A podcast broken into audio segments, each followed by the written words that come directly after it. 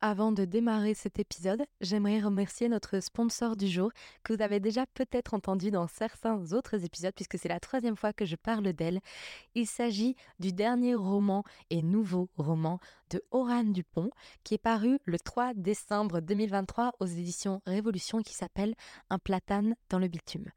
Pour vous donner un petit peu le pitch, si c'est la première fois que vous m'entendez en parler, entre un père coach, une hygiène de vie irréprochable et après avoir été admise dans un centre de formation prestigieux, l'avenir de Philippine semble tout tracé. Elle aura une carrière sportive internationale. Avec Philippine, rien n'est laissé au hasard. Tout est prévu, tout sauf cette voiture. Ça, elle ne l'avait pas vu venir. En plus de ses os, cet accident brisera-t-il aussi ses rêves? Un platane dans le bitume, sorti du coup le 3 décembre 2023, qui est un roman qui s'adresse aux jeunes femmes qui aiment les lire des romans inspirants, des histoires de résilience et de reconstruction que je vous recommande fortement. Merci énormément à Oran Dupont et aux éditions Révolution de sponsoriser cet épisode. Je vous recommande d'aller trouver ce livre. Vous trouvez toutes les infos dans les notes de l'épisode. Sur ce, je vous laisse avec le contenu du jour. Hey, bonjour et bienvenue dans ce nouvel épisode de podcast que je vous avais déjà promis la semaine dernière et que je fais tous les ans depuis maintenant trois ans. C'est impressionnant comme le temps passe vite. Le bilan 2023. Donc, comme vous avez pu voir dans le titre, deux romans publiés, un troisième en cours, entrepreneuriat, épuisement et objectif de Human 4. On va aborder des sujets un peu gros. En réalité, si vous me suivez bien attentivement sur le podcast, si vous lisez mes newsletters, si vous me suivez en story, vous allez déjà avoir entendu parler de pas mal de choses. Je vais essayer d'apporter quelques précisions supplémentaires, quelques petites news. Mais je crois que 2023 fait partie des plus belles années de ma vie, mais aussi des plus épuisantes et des plus éprouvantes, tout en ayant tellement de choses incroyables j'ai pas compté, j'avoue, le nombre de dédicaces que j'ai fait, mais je crois qu'on est autour d'une trentaine de dédicaces faites en un an. Peut-être même on, va vers la quarantaine. Et rien que ça, rien que ça, en un an, ça montre quelque chose d'assez fou en termes de, bah ouais, de, pouvoir être, d'être allé à vous rencontrer et tout ça.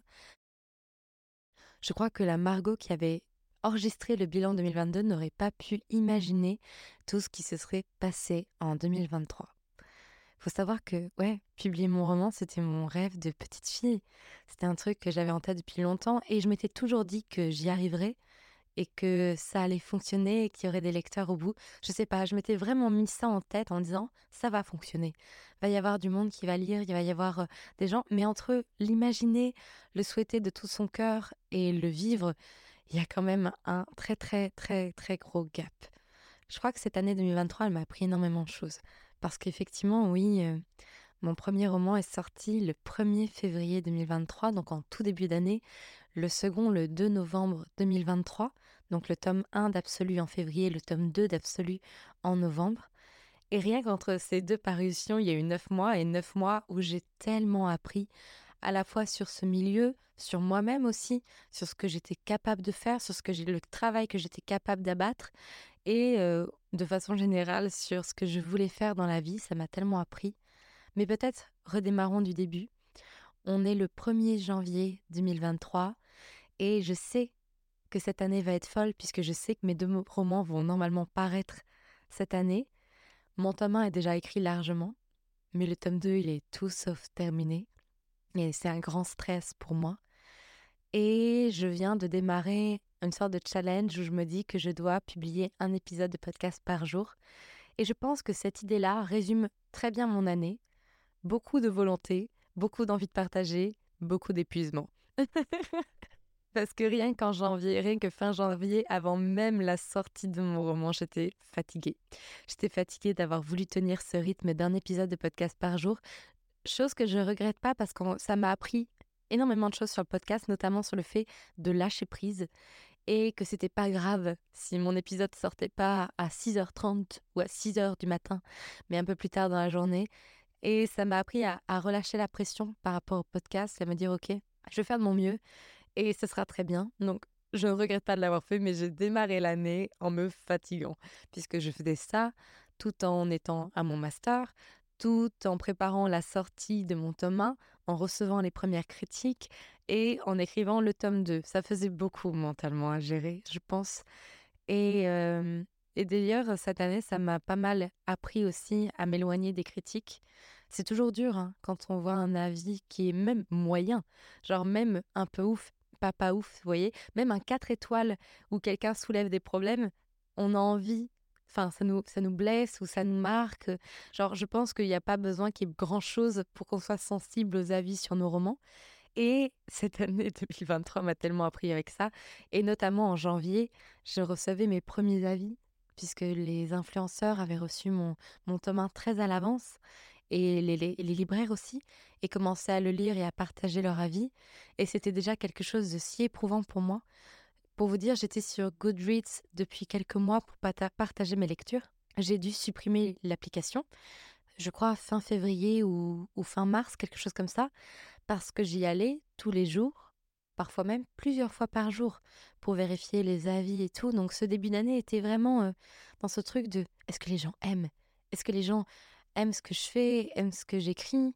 Est-ce que ça vaut la peine que j'écrive ce tome 2 Et quand j'ai commencé à avoir des retours positifs sur le 1, même s'il y avait bien sûr du négatif et des gens qui m'aimaient pas, bah c'était de nouveau une nouvelle pression en mode OK, maintenant il faut que j'écrive le meilleur tome 2 possible. Donc ça a été une année effectivement très très sous pression de ce truc de toujours vouloir faire au mieux, toujours vouloir faire ce qui marche le mieux et ce qui plaît le plus et que les gens apprécient le travail. Mais j'ai retenu quelques trucs hyper positif de cette année 2023 que je vais vous citer, bah, déjà la publication des deux romans, ça c'est clair, mais aussi le fait de vous rencontrer, de venir vous voir. J'ai jamais autant visité la France de ma vie que cette année, ça c'est fou. Et donc de pouvoir vous rencontrer en vrai, de pouvoir échanger avec vous, ça fait partie de mes tops de cette année 2023.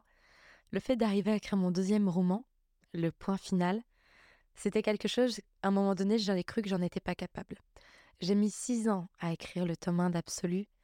Six années où j'ai pu prendre mon temps, où j'étais pas tellement stressée, où bien sûr je me faisais des nœuds au cerveau parce que tous les écrivains se font des nœuds au cerveau, mais j'avais pas de deadline, j'avais rien. Et c'était le seul roman que j'avais fini d'écrire. Et d'un coup, il fallait que j'écrive ce tome 2 en quelques mois. Et donc le fait d'arriver à mettre ce point final, ça fait partie de mes tops 2023. Aussi, les salons que j'ai pu faire font partie de mes top 2023. Par exemple, le premier salon que j'ai fait, c'était Troll et légendes, où j'étais en déguisée et c'était tellement chouette. On a vendu tous les livres avant la fin du salon et j'ai dû partir plus tôt parce qu'au bout d'un moment, bah, on n'avait plus rien et c'était fou. Et j'avais été super bien accueillie par les libraires, j'avais été soutenue par une de mes meilleures amies qui avait été avec moi et qui, euh, bah, du coup, m'avait accompagnée lors de ce premier salon. J'étais déguisée, donc c'était trop chouette. Et on avait pris plein de photos ensemble. J'ai fait plein de salons cette année, ouf, mais c'est vrai que les deux, ça, ça fait partie des trois qui m'ont le plus marqué. Et les deux autres, bien évidemment, c'est les Imaginales et c'est euh, Montreuil que j'attendais depuis ferme, il faut le dire. Les Imaginales, ça a été un truc de dingue. Déjà, on a eu un magnifique temps et tout, donc ça n'enlève à rien à ça. Mais aussi, pendant quatre jours, il y a eu du monde. Le pire étant, enfin, le pire, le meilleur, mais en termes de fatigue, le samedi, où on n'a pas su décrocher pratiquement la journée.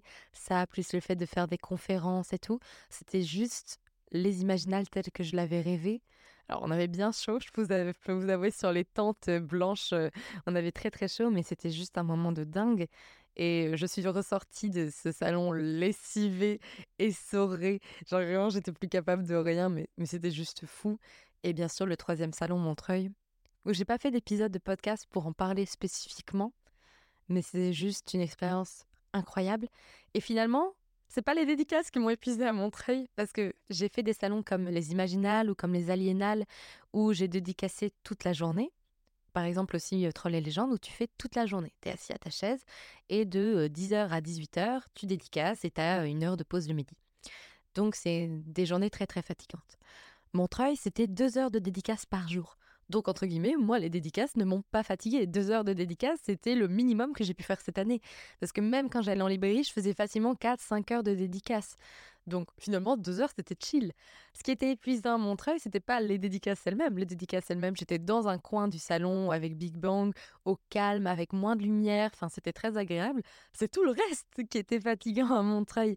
Et parce que, il faut savoir, si vous n'y avez jamais été, c'est un peu une ruche. Genre vraiment, c'est sur deux étages, c'est immense. Il y a énormément de monde, énormément d'agitation, énormément de bruit, pas de lumière naturelle. Et ça, c'est que pour parler des, du lieu. Mais aussi, c'est tout Booksta et tout Booktok qui se réunissent au même endroit. Donc, c'est plein de têtes connues.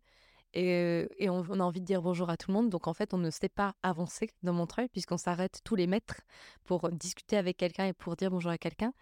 J'ai une très grosse batterie sociale, d'accord? Très très grosse batterie sociale.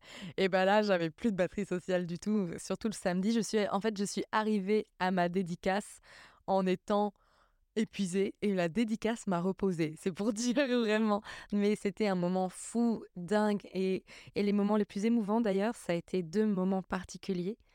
Déjà, euh, quand j'ai vu Clara dédicacer, j'étais trop heureuse de la voir dédicacée à Montreuil. Ensuite, euh, mes premiers pleurs à Montreuil, c'est quand j'ai rencontré Rebecca et Elena, qui sont deux lectrices et deux de mes premières lectrices, puisqu'elles ont été là dès le départ sur Wattpad, et notamment euh, elles se sont rencontrées et sont devenues amies comme ça.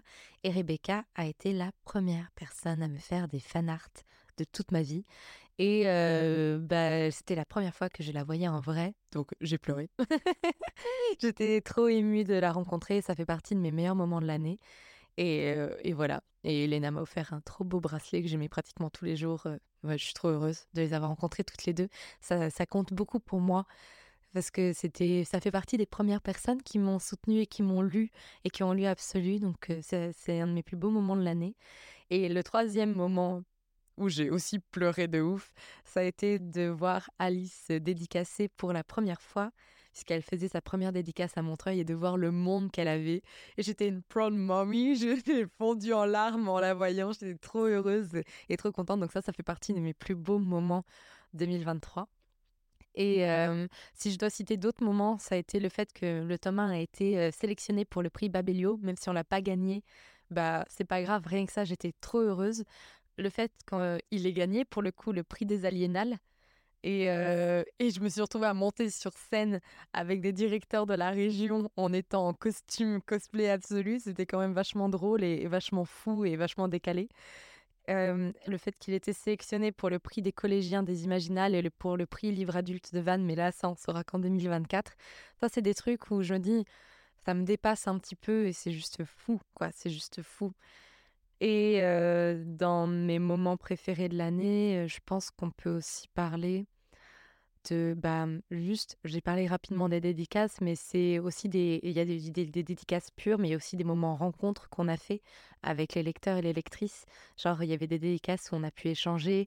Je pense notamment à Strasbourg, à Blois, où on a fait des moments où on était en en fait, vraiment en, échange à Bruxelles aussi, où c'était censé être une dédicace normale, mais comme on n'était pas beaucoup ce jour-là, on a papoté pendant deux heures avec les lecteurs. Et ça, c'était la première fois que j'ai fait Bruxelles, mais la deuxième fois aussi je l'ai fait chez Sweet and Book, c'était trop chouette. On a fait des concours où, c'était des questions pour un champion, où les lecteurs devaient répondre à des questions sur Absolu et on a mangé des gâteaux absolus. Enfin, c'est plein de petits moments comme ça, mais qui sont tellement précieux et que j'ai envie de me souvenir toute ma vie. Donc, ouais, c'est clairement dans mes top 2023. Mais puisqu'on parle de top, il faut aussi parler des flops 2023. Et malgré cette année qui fait partie d'une des plus belles années de ma vie. Il y a eu des moments très durs et des moments très complexes. Pas sur le plan personnel, sur le plan personnel, tout va bien, mais bah, sur le plan pro. Je vous en ai déjà parlé. Je veux pas en fait que ce soit quelque chose qu'on cache et qu'on montre que les paillettes et que les choses belles. Mais ouais, j'ai fait une trentaine slash quarantaine de dédicaces. Mon corps en a pris un coup, hein, très honnêtement. Ça a été une des années où j'ai fait le moins sport de ma vie, alors que j'adore faire le sport, mais parce que faire, faire du sport, mais parce que j'étais juste épuisée, épuisée, épuisée, épuisée. Tellement heureuse d'accepter des dédicaces et tellement heureuse de vous rencontrer. Mais euh, j'ai, j'ai frôlé, j'en ai parlé la semaine dernière dans l'épisode de podcast, j'ai frôlé le burn-out en juin. J'étais plus capable de rien, plus capable de créer quoi que ce soit, de donner quoi que ce soit. J'avais trop donné parce que c'est fini en même temps à la fois l'écriture du tome 2, mon master avec mes derniers oraux et mes derniers rendus, et la tournée de dédicace qui a duré cinq mois. Et juste, j'étais au bout du rouleau, au bout de moi-même. Et c'est pas un truc que je souhaite à qui que ce soit. Donc ça, ça fait partie des moments un peu moins cool, puisque ouais, j'étais j'étais heureuse de tout ce que je venais de vivre, mais j'étais plus capable de donner quoi que ce soit. J'étais j'étais plus capable de fournir quoi que ce soit. Et j'avais les tomes 3 à écrire et je sentais bien que j'en étais incapable, que je ne pouvais pas en fait. C'était juste plus possible. Et et ça m'a fait m'apprendre sur quoi quelles étaient mes limites, parce que j'ai tendance à pas bien voir mes limites et à foncer dedans et à me rendre compte après que je suis allée au-delà de ce que je pouvais faire en réalité. Donc voilà, très moment pas facile du tout et très frustrant quand on sent que on, pu donner ce qu'on est censé donner. Et aussi, bien évidemment, bah, j'ai eu le début d'écriture de tome 3 qui a été aussi un peu flippant Déjà, toute l'écriture du tome 2 a été complexe, mais en vrai, le pire, ça a été en 2022, pas en 2023, puisque j'ai mes premiers jets ratés du, tome 2, c'était début de fin, fin de 2022, et finalement, en 2023, c'était juste le stress d'écrire, et les moments où je me suis dit que jamais j'allais y arriver, que ce roman allait être nul, que, enfin, il y a tous ces moments de remise en question qui sont un peu terribles, que j'ai vécu, bien sûr, et qu'on, je crois qu'on vit tous. Et là, euh, que ça a repris pour le tome 3, même si en ce moment, je vous avoue que tout va bien. Genre, j'écris bien et je, je, sens que ce que j'écris est, est, bon. C'est pas parfait, mais c'est bon, donc ça me rassure. Mais ouais, c'est tout sauf un long fleuve tranquille d'écriture. Et je, ça, c'est pas, pas un truc que vous allez découvrir, je pense. Hein. parce que si vous me suivez sur le podcast, le nombre d'épisodes où j'étais en mode breakdown, le tome 2 n'avance pas, ça, ça, explique vraiment bien par tout ce à quoi, ce, par quoi je suis passée. Et en termes de dédicace, comme je vous ai dit, ouais, tome 1, on a enchaîné cinq mois de dédicaces non-stop pratiquement, où je prenais pas de jours de repos, où je prenais pas de jours de congé, où je, je suis partie deux fois en vacances sur six mois, une fois trois jours et une fois une semaine, où ça a été les rares moments où je n'ai pas travaillé. Et encore, la fois où je suis partie une semaine, j'étais en relecture, donc je relisais quand même mon manuscrit. Mais sinon, à part ça, je ne prenais pas de jours de repos dans la semaine, pas de, pas de moments off où je n'avais rien à faire. D'ailleurs, mon appartement n'a jamais été aussi bordélique qu'à ce moment-là de ma vie, puisque n'ayant aucun jour pour faire euh, des tâches ménagères, déjà que c'est pas trop mon truc, mais alors là, c'était catastrophique. Et donc, on s'était vu avec, on en avait discuté avec mon éditrice et aussi avec mes chargés, relations presse, relations libraires, pour faire en sorte de faire une tournée moins longue, mais toujours tout aussi intense et le résultat est le même, je suis très fatiguée. Tous mes proches me le disent que j'ai une tête un peu fatiguée. Et c'est vrai. Parce que j'ai encore fait pas mal de dates. Quelques dates où on avait optimisé pour que j'enchaîne. Par exemple, on avait fait en sorte que j'enchaîne Blois, Toulouse, Montpellier pour ne pas avoir à faire des allers-retours. Ça reste très fatigant quand je suis rentrée de Montpellier. Pour vous dire, pour vous dire mon état de fatigue. Ah. Vous allez vous moquer de moi. Peut-être que la plupart des gens ne comprendront pas quel était cet état de fatigue-là, mais moi, ça veut tout dire. Le dimanche matin, en revenant de Montpellier, je me suis arrêtée pour aller m'acheter une boisson dans une, bah, dans une enseigne de boisson qui m'a demandé quel était mon nom. Et j'ai dit Margot AUX. J'ai une de mes meilleures potes qui est à côté de moi qui vient de rigoler à, ça. Il faut savoir que dès qu'il y a des Margot AUX qui viennent me voir en dédicace, je leur dis que je vais leur écrire le prénom OT parce que AUX, ça n'existe pas comme, écriture. Genre, je suis en guerre contre les autres écritures de Margot. Donc, pour que face à la personne, j'ai dit que je m'appelais Margot AUX. Et en plus, j'ai regardé, j'ai vu, je fais, je sais pas pourquoi je vous dis ça. c'est pas du tout comme ça que je m'appelle. et genre, et la personne avait déjà écrit, donc c'était trop tard. J'ai ma meilleure amie à côté de moi qui est en train de pleurer de rire. Mais pour vous dire à quel point j'étais fatiguée. On arrive à ce moment où je ne sais plus épeler mon prénom, quoi. Donc, euh, ça, ça veut tout dire. Et ce qui fait que pour l'année prochaine, déjà, on s'est dit qu'en 2024, j'allais faire beaucoup moins de dates déjà de façon générale entre janvier et septembre. J'ai quelques dates encore en janvier, j'ai des dates placées par-ci par-là et surtout des salons, très honnêtement. Mais à part ça, on limite un max les dates pour que je puisse me reposer, terminer d'écrire le tome 3, me lancer tranquillement dans autre chose et tout. Et euh, que finalement, pour les dédicaces qu'on aimerait bien faire en bah, pour la sortie du tome 3, on allait limiter à une dédicace par semaine et sur une période courte. Donc plus aussi intense parce que bah ça me, ça me bouffe, quoi. J'ai beau être quelqu'un qui est très extraverti et qui adore discuter avec les gens. D'ailleurs, je prends parfois un peu trop de temps en dédicace, mais depuis Montreuil, ça va mieux parce qu'on a enfin trouvé comment faire pour que je ne dépasse pas de mes horaires. Mais genre, il y a des dédicaces cette année où, bah, au lieu de faire deux heures, j'en ai fait cinq, quoi. Donc, euh, parce que vous êtes grave présent et que vous êtes trop là et que je suis trop heureuse, mais aussi parce que je gérais mal mon temps. Donc je, ça m'a aussi beaucoup appris à gérer mon temps. Donc vous voyez, euh, quelques trucs euh, un peu complexes, mais aussi une très belle chose puisque en 2023, en septembre, j'ai lancé mon académie et que bon, ça n'a pas aidé pour l'épuisement, je vous avoue, mais, mais c'est quand même quelque chose que j'ai adoré faire parce que ça a été mon, mon projet de mon master entrepreneuriat toute l'année, sur laquelle j'ai réfléchi parce qu'il faut savoir que je suis en micro-entreprise slash auto-entreprise depuis décembre 2020 ou 2021, je ne sais plus, peut-être 2021, j'ai un doute. Mais en tout cas, ça fait quelques années maintenant que j'ai mon entreprise de créer et euh, peut-être 2021. Oh, je ne sais plus. Bref. Et euh, tout ça pour dire que euh, voilà, je crée des choses et j'ai des formations depuis quelques années, mais pas de projet viable. En gros, ça fait des années que je travaille et que je vends des choses, notamment des formations et tout ça, mais que je ne me verse aucun salaire du tout. Je préfère me mettre de la trésorerie de côté. Et en septembre, j'ai décidé de me lancer dans mon académie, qui est en fait une continuité du podcast. Pour ceux qui ne savent pas du tout ce que c'est, c'est l'Académie des mots raturés, où le but c'est de mettre à disposition des masterclass et des ateliers très peu chers, genre 15-20 euros Genre, on n'est pas sur des formations à plusieurs centaines, voire plusieurs milliers d'euros. Et avec du contenu de qualité, avec des intervenants euh, variés, c'est pas toujours les mêmes personnes, qui abordent plein de sujets à la fois sur l'écriture, sur l'édition et sur la communication pour les auteurs. Et tout en les rémunérant, eux, très bien. Genre, c'était un de mes objectifs, c'est que, que ce soit un système circulaire.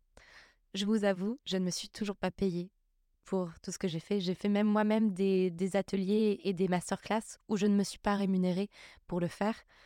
Parce que, encore une fois, euh, pour l'instant, je veux développer ça et je veux faire en sorte de me créer le plus de trésorerie possible. Mais ça fait partie de mes objectifs 2024, justement, qu'en 2024, je puisse me verser un salaire. Peut-être pas tout de suite, tout de suite, notamment parce que j'ai encore du chômage jusque fin août, début septembre. Mais l'objectif, c'est que je sois en capacité, en mesure de me verser un salaire. Il faut savoir que c'est plus compliqué en étant en micro-entreprise parce que je paye des cotisations sociales et je paye des impôts sur mon chiffre d'affaires et non pas sur mon bénéfice. C'est-à-dire que, imaginons, je gagne 2000 euros sur le mois, euh, sur un mois de janvier, imaginons. Sur les 2000 euros, je vais peut-être payer 1000 euros à la fois pour mes euh, intervenants, à la fois pour euh, mes, mes, abonnements pour mes plateformes et tout. Et pour autant, mes cotisations sociales et mes impôts, je vais payer 22% de cotisations sociales sur 2000 euros et non pas sur 1000 euros. Comme je vais payer des impôts sur 2000 euros et non pas sur 1000 euros, puisque je ne peux pas déclarer mes charges. C'est en fait la, micro-entreprise slash haute entreprise, c'est un régime très simplifié. Mais il faut pas avoir beaucoup de charges parce que sinon, bah, c'est pas rentable. Donc c'est pour ça aussi que je ne me verse pas de salaire parce qu'imaginons je me verserais les 1000 derniers euros, bah j'aurais plus de sous dans mon entreprise pour payer mes cotisations sociales et mes, et mon, et, mes impôts. quoi. Donc du coup, l'objectif 2024, c'est de passer en société. Et ouais. Donc euh, de pouvoir euh, enfin déclarer mes charges parce qu'elles sont de plus en plus élevées vu que je paye très bien mes intervenants. En tout cas, j'essaie de bien les payer. Pour être très honnête avec vous, mes intervenants en masterclass sont payés 150 euros de l'heure et en, et en atelier sont payés 200 euros de l'heure. Donc, et souvent, ils font une heure et demie. Donc, c'est plus que 150 et 200 euros. Donc voilà, pour être très honnête avec vous. Et j'essayais vraiment de faire en sorte de, payer le mieux possible. Et de me référer un petit peu au prix de la charte des auteurs et des illustrateurs, où pour le coup, ils font à la demi-journée et pas à l'heure. Mais du coup, là, comme c'est une intervention, qui n'est pas de déplacement et tout, mais c'est un peu compliqué de savoir comment rémunérer et tout. Mais au moins, je me dis là, ça me permet de vraiment très bien rémunérer les gens il y a certains cours qui sont pas encore tout à fait rentables, d'autres qui le sont très rentables et donc bah, ça me permet d'équilibrer les choses. Et ce qui est chouette, c'est que je ne suis pas en perte du tout sur mon académie. Je fais du bénéfice et, euh, et ça me soulage beaucoup parce que je me dis que c'est un système qui marche et que je vais pouvoir continuer de développer et donc c'est trop chouette. Donc, pour résumer un petit peu, ça, je vous ai donné un petit peu tout mon bilan. En termes d'écriture aussi, juste pour mon tome 3, ceux qui suivent mes stories le voient, mais j'ai rien écrit pratiquement en septembre. Si, j'ai fait Molanta en septembre et j'ai écrit tout mon G0. Donc j'ai quand même écrit euh, pas mal de mots. J'ai écrit 40 000 mots en septembre. J'ai rien dit. Par contre, en octobre, j'ai rien écrit. En novembre, j'ai pas écrit grand chose non plus. Genre vraiment, ça a été deux mois. Octobre normal parce que je voulais retravailler mon G0. Novembre pas normal, mais en même temps j'étais avec la sortie du tome 2 et c'est ce que je vous dis quand je vous dis que j'avais un rythme trop intense et que je n'arrivais pas à écrire. J'étais trop fatiguée, j'étais pas assez concentrée, pas assez chez moi. Il y avait des semaines entières où j'étais pas vraiment chez moi. Genre j'étais chez moi un ou deux jours par-ci par-là, ce qui n'aide pas à se poser pour écrire. Mais par contre, du coup, décembre, Là, j'ai dépassé les 20 000 mots sur le tome 3 et je suis officiellement en retard dans l'écriture de mon tome 3. Mais au moins, j'ai repris un bon rythme et je sens que je vais avoir de la réécriture, mais pas beaucoup. Genre, je sens que je suis vraiment en train d'écrire quelque chose qui est propre dès le départ. Je viens de finir mes six premiers chapitres et donc ma première partie sur 57 chapitres, je crois. Donc, on voyait que quand je vous dis que je suis en retard, je suis un peu en retard. Mais disons que je suis dans la bonne voie, donc ne vous inquiétez pas. Pour l'instant, on ne parle pas du tout de reculer la sortie du tome 3 ni rien. Et je suis en retard par rapport à mon planning que je m'étais fait toute seule dans ma tête pour euh, dire euh, de sortir le roman euh, comme il faut. Pour vous dire, vous donner un exemple, le tome 2 est sorti le 2 novembre. Je l'ai rendu à mon éditrice mi-juin.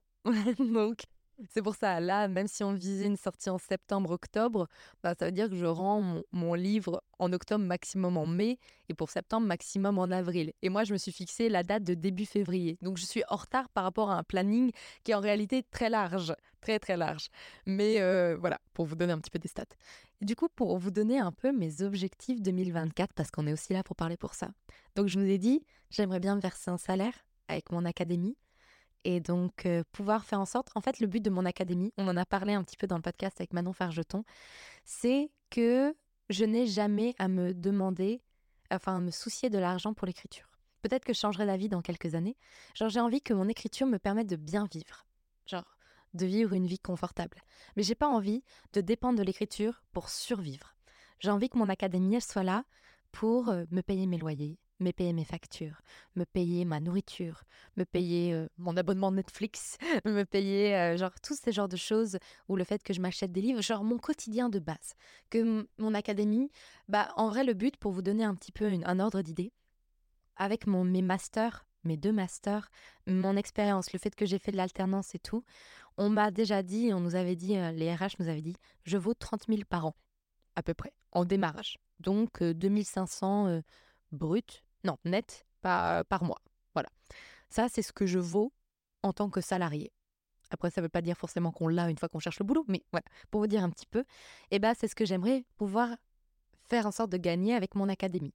Ce serait le rêve, le top. Ce serait mieux parce qu'effectivement, je me dis, ça, c'est ce qui me permettrait d'avoir un niveau de vie de base très bien, très beau, très chouette, où j'ai pas à me soucier de l'argent. Et où finalement, l'écriture, où tu es payé qu'une fois par an, ce qui n'est pas pratique, hein, on peut le dire, ne soit pas une source d'angoisse financière. Et encore, je vous dis ça, c'est peut-être quelque chose que je changerai, mais en tout cas, pour 2024, c'est l'objectif et c'est ce que je cherche à atteindre là-dessus. Donc ça veut dire aussi objectif commun, bah, c'est que mon académie continue de bien fonctionner, que je qu'on sorte encore une fois tous les mois ce qu'il faut en masterclass, en académie, qu'on développe des concepts. Là, on a développé le fait de faire de l'affiliation, donc les élèves peuvent peuvent s'inscrire pour devenir affiliés et partager les cours et gagner de l'argent en partageant les cours. Donc ça c'est chouette. Je me dis encore une fois, on est dans un système cyclique où j'ai pas envie que quelqu'un se sente floué financièrement parlant et que tout le monde puisse y gagner quelque chose que ce soit en savoir, en expérience ou en rémunération. Donc ça, on a lancé ça, on a lancé les cartes cadeaux. Enfin, j'essaye de, de, faire en sorte de lancer plein de choses et ma meilleure amie qui est en train de m'écouter, et celle qui est en train de gérer actuellement l'Instagram pour le développer, l'Instagram du, du, podcast et de l'académie pour le développer et tout, et qui fait un magnifique feed en ce moment, il faut le dire. Donc voilà, ça c'est des objectifs que j'ai en 2024 pour l'académie. Bien sûr, objectif écriture, terminer le tome 3. il va être gros. Parce que là, pour vous dire, j'ai fait 20 000 mots, 6 euh, chapitres. C'est-à-dire qu'on est à peu près entre 2000 et 3000 mots par chapitre. Donc, c'est-à-dire qu'à ce rythme, avec 57 chapitres, je vais taper les 150 000, 160 000 mots. sachant que le tome 1 faisait 131 000 mots et le tome 2 en faisait 137 000. Donc il va être fat, je pense. Ce tome 3, à mon avis, il va être fat. Donc voilà, donc objectif terminé d'écrire le tome 3 pour une sortie du coup à la rentrée 2024 et rentrée septembre-octobre, pas rentrée janvier-février. Il y a des lecteurs qui n'avaient pas compris, donc je préfère le préciser. Euh, troisième objectif, ça va être de prendre plus de repos l'année prochaine, c'est-à-dire faire des salons, faire des rencontres et des dédicaces, mais plus atteindre le burn-out, plus atteindre des niveaux de fatigue insensés. Genre, je veux me préserver, genre, je veux pouvoir faire ce métier sur du long terme, et si je me brûle, ça va pas le faire, quoi. Donc là, c'est pour ça, on est en train de voir avec ma maison d'édition pour alléger mon emploi du temps, pour faire en sorte que je fasse des dédicaces plus proches de chez moi aussi, que j'ai pas à, à, me traverser la France tous les quatre matins. Vous vivez loin, les gens. Hein. des fois, vous vivez un peu loin quand même, même si je suis heureuse de venir vous rencontrer. Mais genre, faire en sorte d'optimiser ça pour que je sois moins fatiguée. Donc ça, c'est vraiment un de mes objectifs. Mieux gérer mon temps. Avoir des jours de repos obligatoires toutes les semaines. Au moins un. Deux, ce serait merveilleux, mais au moins un. Et donc ça, ça fait partie des objectifs. Quatrième objectif, me lancer dans un nouveau projet, quel qu'il soit. Je ne sais pas encore ce que je vais écrire. Je ne sais pas encore pour qui, pour quel public, je ne sais pas. Mmh, parce que je ne veux pas y réfléchir avant de finir le tome 3, parce que j'ai tellement mon objectif, ma tête, mes pensées, mon cerveau focus sur le tome 3 que je ne veux pas trop y penser pour le moment. Mais me lancer dans un nouveau projet, je ne sais pas pour publier en 2024, ça c'est clair, mais peut-être pour publier du coup en 2025, ce serait chouette. Parce que je sais que j'ai envie de prendre mon temps.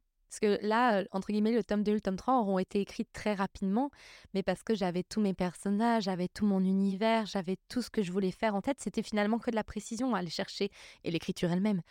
Là, je vais devoir peut-être réinventer un univers entier. Je vais peut-être devoir réinventer des personnages. Enfin, je vais sûrement devoir réinventer des personnages et tout ça. Parce que je ne compte pas réécrire une, quelque chose en lien avec Absolu. Ou pas directement, en tout cas.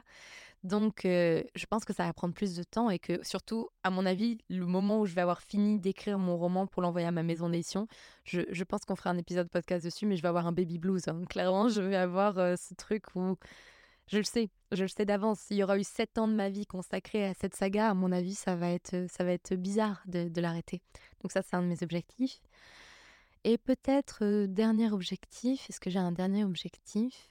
Bah, pourquoi pas gagner les, les prix où Absolu a été sélectionné, mais ça, c'est pas un objectif que je peux contrôler. C'est pas un truc sur lequel j'ai du contrôle et on peut pas changer ce qu'on ne contrôle pas et on ne peut pas se stresser sur les choses qu'on ne contrôle pas. Donc, je vais peut-être pas le placer en objectif parce que c'est pas un truc que je peux gérer de moi-même.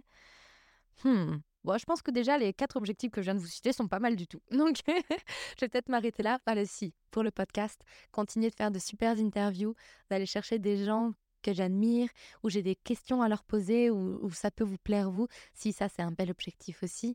Et taper du coup, ça va être très prochainement, ça va être début 2024, les 300 000 écoutes sur le podcast. Et ça c'est quand même très chouette.